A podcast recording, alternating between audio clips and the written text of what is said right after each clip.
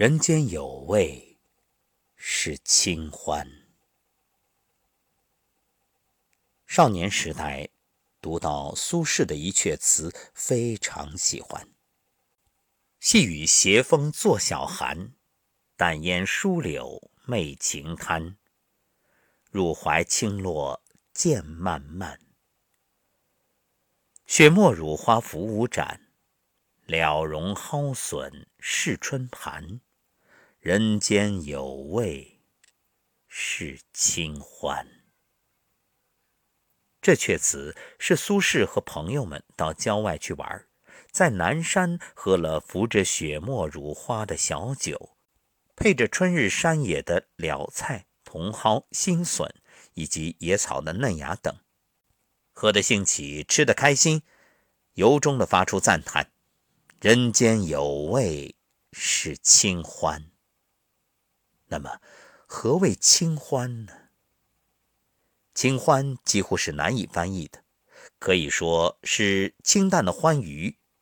这种清淡的欢愉，不是来自别处，正是来自对平静的、舒淡的、简朴的生活一种热爱。当一个人可以品味山野菜的清香胜过山珍海味。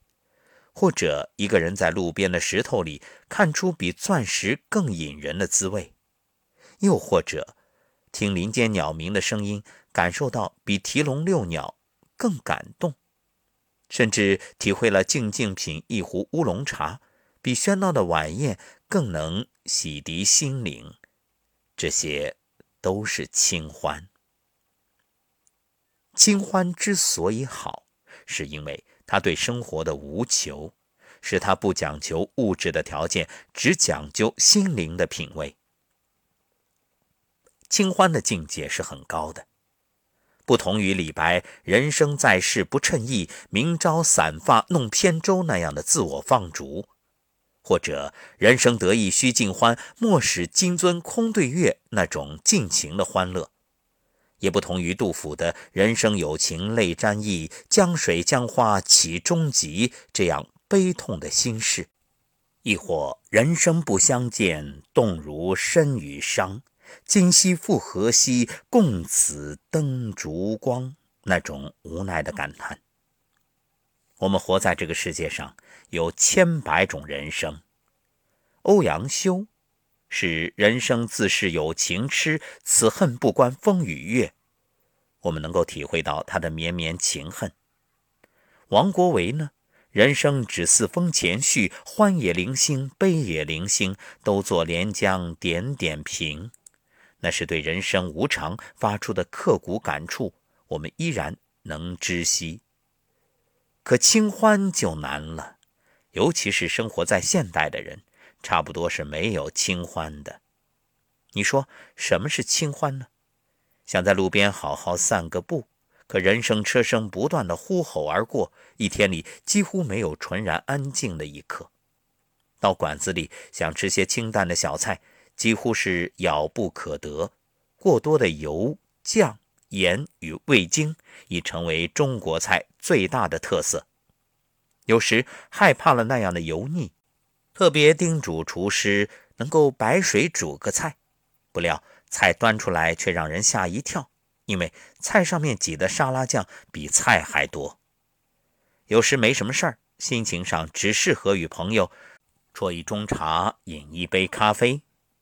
可惜呀，心情有了，朋友也有了，就是找不到地方。有茶有咖啡的地方总是嘈杂的。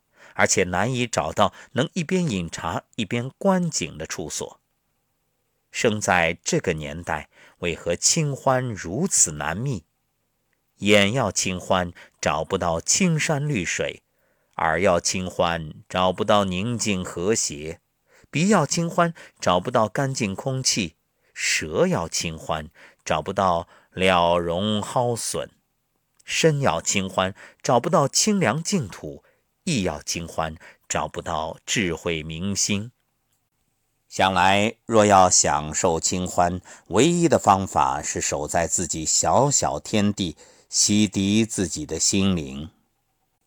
因为在拥有越来越多的物质世界，我们的清淡的欢愉已日渐失去。当一个人以浊为欢的时候，就很难体会到生命清明的滋味；而在欢乐已尽、浊心再起之时，人间越来越无味。苏轼凭着东栏，看着栏杆外的梨花，满城都飞着柳絮之时，梨花也开了遍地。东栏的那株梨花，却从深青的柳树间伸了出来，仿佛雪一样的清丽，有种惆怅之美。但是人生看这么清明可喜的梨花，又能有几回呢？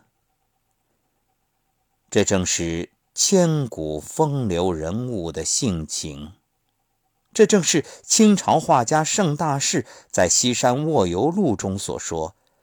凡人多熟一分世故，即多一分机智；多一分机智，即少却一分高雅。山中何所有？岭上多白云。只可自怡悦，不堪持赠君。自是第一流人物。第一流人物是什么人物？第一流人物是在清欢里也能体会人间有味的人物，第一流人物是在尘世间也能找到清欢滋味的人物。只可惜啊，此等人物凤毛麟角，世间少有。忽地想到两句诗：“此曲只应天上有，人间能得几回闻。”借用于此。此人只应天上有，人间何处得遇君？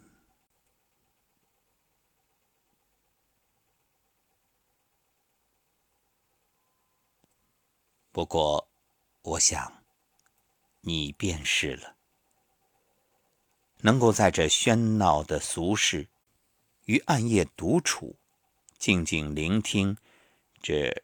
声音传递的心灵，在许多人看来多么无趣之事，你却能每日如此。你懂，我懂，此心共鸣。会心一笑，不约而同脱口而出：“人间有味是清欢。”